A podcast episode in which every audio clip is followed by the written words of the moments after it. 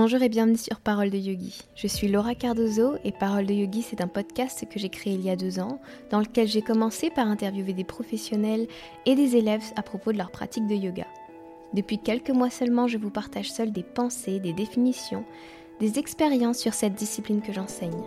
Cette année, les épisodes sortiront tous les samedis à 10h et si vous appréciez le podcast, je compte sur vous pour le faire découvrir en partageant un épisode qui vous a plu, en vous abonnant ou en donnant 5 étoiles sur Apple Podcasts. Sachez également qu'en vous inscrivant à la newsletter, vous recevrez un épisode inédit sur les émotions. Ça se passe sur paroledeyogi.com. Dans l'épisode du jour, on va parler de yoga et de sommeil.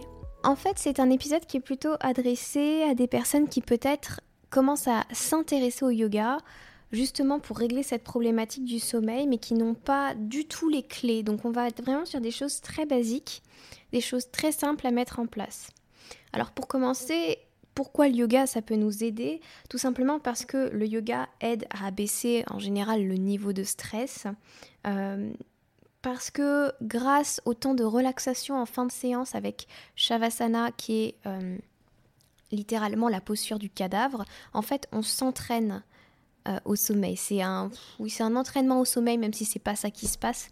Je vous invite à regarder euh, ou à écouter justement mon épisode sur Shavasana.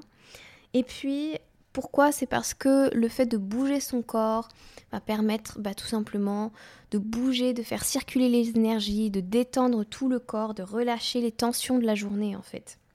Le yoga peut nous aider dans la, dans la gestion de notre sommeil, en tout cas à faire en sorte qu'on s'endorme un petit peu plus, tout est question là encore de comment vous placez votre pratique du yoga, qu'est-ce que vous faites le soir. Euh, voilà, c'est un ensemble, c'est vraiment global. Si vous faites une pratique euh, de yoga très dynamique avant d'aller vous coucher, il y a des grandes chances qu'au contraire, ça réveille votre énergie. Euh, par contre, si vous la faites le matin, vous allez passer certainement une meilleure journée et cette pratique de yoga, elle sera, selon moi, suffisante. Vous n'aurez pas besoin forcément d'en repratiquer le soir pour apaiser les énergies et pour aller vous coucher parce que vous, serez déjà dépensé, vous aurez déjà votre journée derrière vous, plus la pratique de yoga du matin ou du midi par exemple. Voilà, c'est suffisant. En fait, dans ces moments avant d'aller se coucher, c'est vraiment une pratique qui va aider à relâcher le système nerveux. On fait des choses très particulières. Si vous avez une pratique de yoga en général à d'autres moments de la journée, elle vous aide aussi. Ne croyez pas que parce que vous allez faire un Ashtanga euh, le matin, euh, vous n'allez pas dormir le soir. Au contraire, en fait, la pratique du yoga va vous aider à apprendre à respirer, vous, aider à apprendre à vous détendre, vous aider à apprendre à gérer euh, vos émotions. C'est un entraînement sur le long terme. Ça aussi, c'est quelque chose que j'avais très envie de vous dire, c'est que ne pensez pas que le yoga va être un outil magique qui va marcher dès le premier soir c'est quelque chose du long terme. Ça fait partie d'un aussi d'un mode de vie à mettre en place pour retrouver le sommeil, pour retrouver des, un sommeil profond, un sommeil équilibré. Et, ce n'est pas juste le yoga qui va être un outil magique, ça j'ai vraiment l'habitude de le dire. Il faut aussi que votre mode de vie autour soit logique. Maintenant, si vous voulez vraiment favoriser un, meilleur sommeil et que vous voulez organiser votre pratique de yoga autour de ça, voici ce que je peux moi vous conseiller. Euh, on a plusieurs pratiques, ce sont les pratiques les plus yin, les pratiques les plus douces en fait du yoga qui vont vous aider. Doux ne veut pas dire peu profond, hein. doux ça veut dire même très profond euh, dans notre pratique du yoga. Euh, donc bien sûr une séance de hatha, c'est tout à fait possible, un hatha très doux, quelque chose de avec des postures qui, euh, qui ne viennent pas éveiller trop les énergies. Donc ça peut être euh, des postures d'étirement tranquilles le soir, euh, qui ne réveillent pas en fait le corps, mais qui aident les muscles à se relâcher complètement.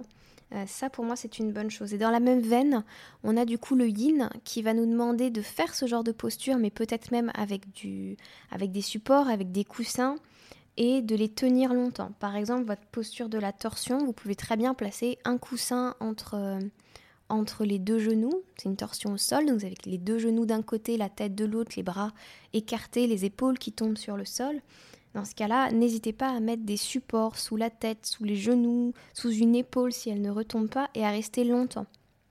C'est vraiment ma botte secrète pour moi, la torsion euh, au sol, et parfois je la fais dans mon lit, j'avoue.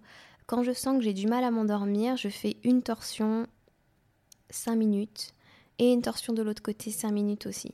Je le fais dans mon lit, c'est pas le mieux parce que le lit ne vous permet pas de soutenir au mieux la colonne vertébrale, mais vous le faites pas dans un but de de performance ni rien, vous le faites dans un but de détente, d'activation en fait du système nerveux parasympathique qui est le système nerveux qui s'occupe de nous débrancher progressivement, de nous amener vers la détente, vers la relaxation.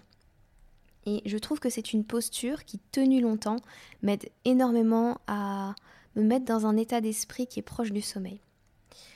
Il y a cette autre posture en yin que vous pouvez faire et même en hatha, c'est les jambes contre le mur tout simplement. Vous pouvez surélever un petit peu votre bassin si vous en ressentez le besoin. Euh, mais voilà, juste quelques instants les jambes contre le mur, ça détend énormément, ça fait du bien, il n'y a rien à faire, juste se laisser porter par la posture. Et puis, dernière posture que je trouve très efficace, chez moi en tout cas, c'est la posture de l'enfant. Elle m'aide énormément. Là encore, si vous êtes en yin, un petit coussin ou deux coussins sous le ventre et sous la poitrine. Vous allez vous sentir porté et en même temps vous pourrez complètement relâcher votre poids du corps. C'est extrêmement agréable. Et euh, voilà, s'il y en a trois à retenir le soir avant d'aller se coucher, ce serait peut-être celle-ci. 4 euh, à 5 minutes par posture. Et vous allez voir qu'en du coup 20 minutes ici, euh, vous avez votre petite séance qui est faite et vous êtes vraiment dans un état d'esprit qui peut vous aider à trouver le sommeil. Ensuite, on a des pratiques toute simple, juste écouter de la relaxation le soir, vous mettre dans un shavasana en fait, ou dans une relaxation. Euh, ça peut être extrêmement intéressant. Il faudrait qu'elle soit assez longue. Au final, je dirais au moins une relaxation de 20 minutes que vous pouvez trouver sur internet. Euh, voilà, il suffit de mettre les écouteurs euh, et de se laisser porter un instant par ça. Vraiment une relaxation où vous laissez votre mental décrocher grâce à ce type d'outil. Et puis dans la même veine, mais là encore assez différent et plus profond qu'une relaxation, vous pouvez faire un nidra. Alors le nidra, c'est appelé le yoga du sommeil, mais c'est pas du tout fait pour dormir. Vous ne dormez pas normalement pendant un nidra, même si ça arrive. En fait, vous êtes là pour vivre différents états de conscience, euh, différents niveaux. Et du coup, ce voyage va vous aider à vous détendre, à vous relâcher, à expérimenter de nouvelles choses et je trouve que le soir avant de s'endormir, un hydra c'est parfait. Il y a des gens qui par contre ils sont très sensibles et euh, qui juste avant de s'endormir ne, ne, pourront pas faire de nidra parce que justement ça les aura trop rechargés. C'est un moment dans lequel ils, ils auront euh, comme repris plein d'énergie de ce moment-là, ils seront complètement rechargés leur batterie et alors ce sera pas du tout efficace. Euh, ça sera même contre-productif. Donc c'est à essayer si ça vous parle. Des nidras gratuits en ligne, vous en trouvez plein, mais vraiment plein. Euh, et surtout, là encore, le nidra, c'est quelque chose, comme toutes les pratiques que j'ai fait là, c'est une vision sur long terme. Ça doit être des pratiques régulières que vous faites euh, pour aider votre corps à trouver son rythme aussi. En fait, tout simplement, le corps est fait de telle manière que si vous lui donnez un rythme, il va le suivre, aussi bien dans le positif que dans le négatif. Euh, l'habitude, la routine peut énormément aider. C'est pour ça que les gens se font des routines euh, de sommeil, des routines du soir pour vraiment enclencher la machine, le corps à un moment donné, à force de répéter les mêmes gestes, de répéter le même schéma chaque jour, c'est qu'il va s'endormir dans peu de temps. Donc il se met en marche naturellement et il accélère le processus d'endormissement. Euh, autre chose très importante qui est en dehors du yoga et voilà, que je veux repréciser, c'est que la qualité de votre sommeil, elle est liée à d'autres facteurs et que le yoga, c'est pas un pansement. C'est-à-dire que si vous faites un yin yoga et que vous n'avez pas coupé euh, vos écrans de la soirée, en fait, le yin ne suffira pas. Il faut vraiment comprendre que, pareil, si vous avez mangé très très lourd le soir, la digestion va être plus compliqué, peut-être que vous vous sentirez ballonné, vous ne serez pas dans des meilleures conditions pour aller vous coucher. Enfin voilà, c'est ça, c'est qu'est-ce que c'est tout le mode de vie en fait avant d'aller se coucher et dans la vie de tous les jours qui a à revoir de manière générale si vous avez des problèmes. Le yoga n'est pas un pansement, il va vous aider à améliorer les choses mais c'est pas c'est pas la recette magique, c'est pas le, c'est pas un somnifère en fait tout simplement. Euh, quoi d'autre? Ensuite, un autre conseil que je peux vous donner, au-delà des postures, c'est une fois dans votre lit, vous pouvez très bien pratiquer la respiration.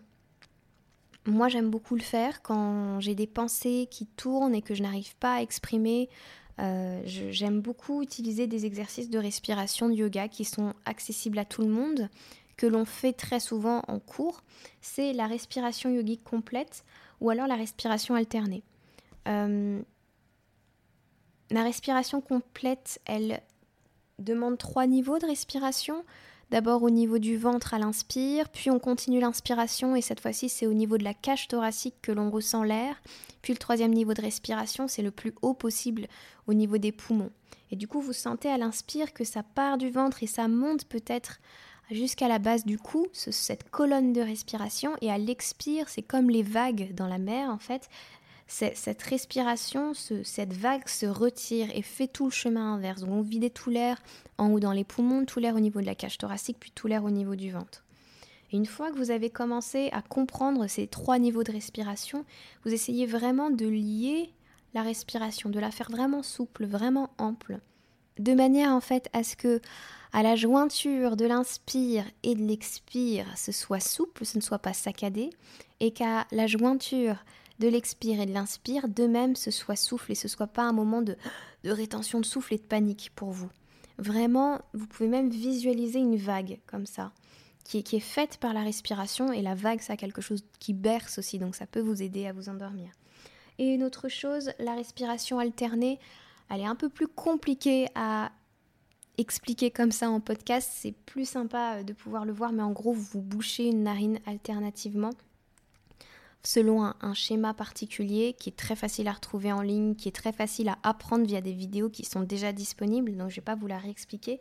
Mais cette respiration alternée, Nadi Shodhana, elle est, euh, si vous commencez par la narine gauche, qui est une narine qui va apaiser, vous allez vraiment aider votre corps, en fait, ne serait-ce qu'à vous concentrer sur un point et faire en sorte que vos pensées ne tournent qu'autour de cet exercice. Et au fur et à mesure, le caractère apaisant de cette respiration va vous aider à trouver le sommeil, à vous préparer à trouver le sommeil et parfois à s'endormir carrément. Moi, ça m'est déjà arrivé de trouver le sommeil en faisant plusieurs minutes Nadi Shodhana allongé dans mon lit. Ce sont des conseils basiques. Euh, vraiment, je m'adresse ici à des personnes qui euh, ne connaissent pas le yoga, qui peut-être s'intéressent. Donc oui, le yoga, ça peut vous aider.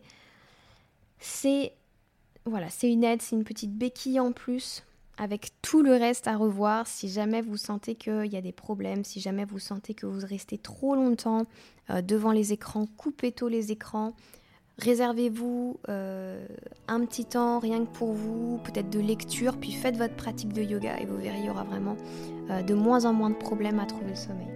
J'espère sincèrement que cet épisode vous aura aidé et je vous dis à la prochaine. Namasté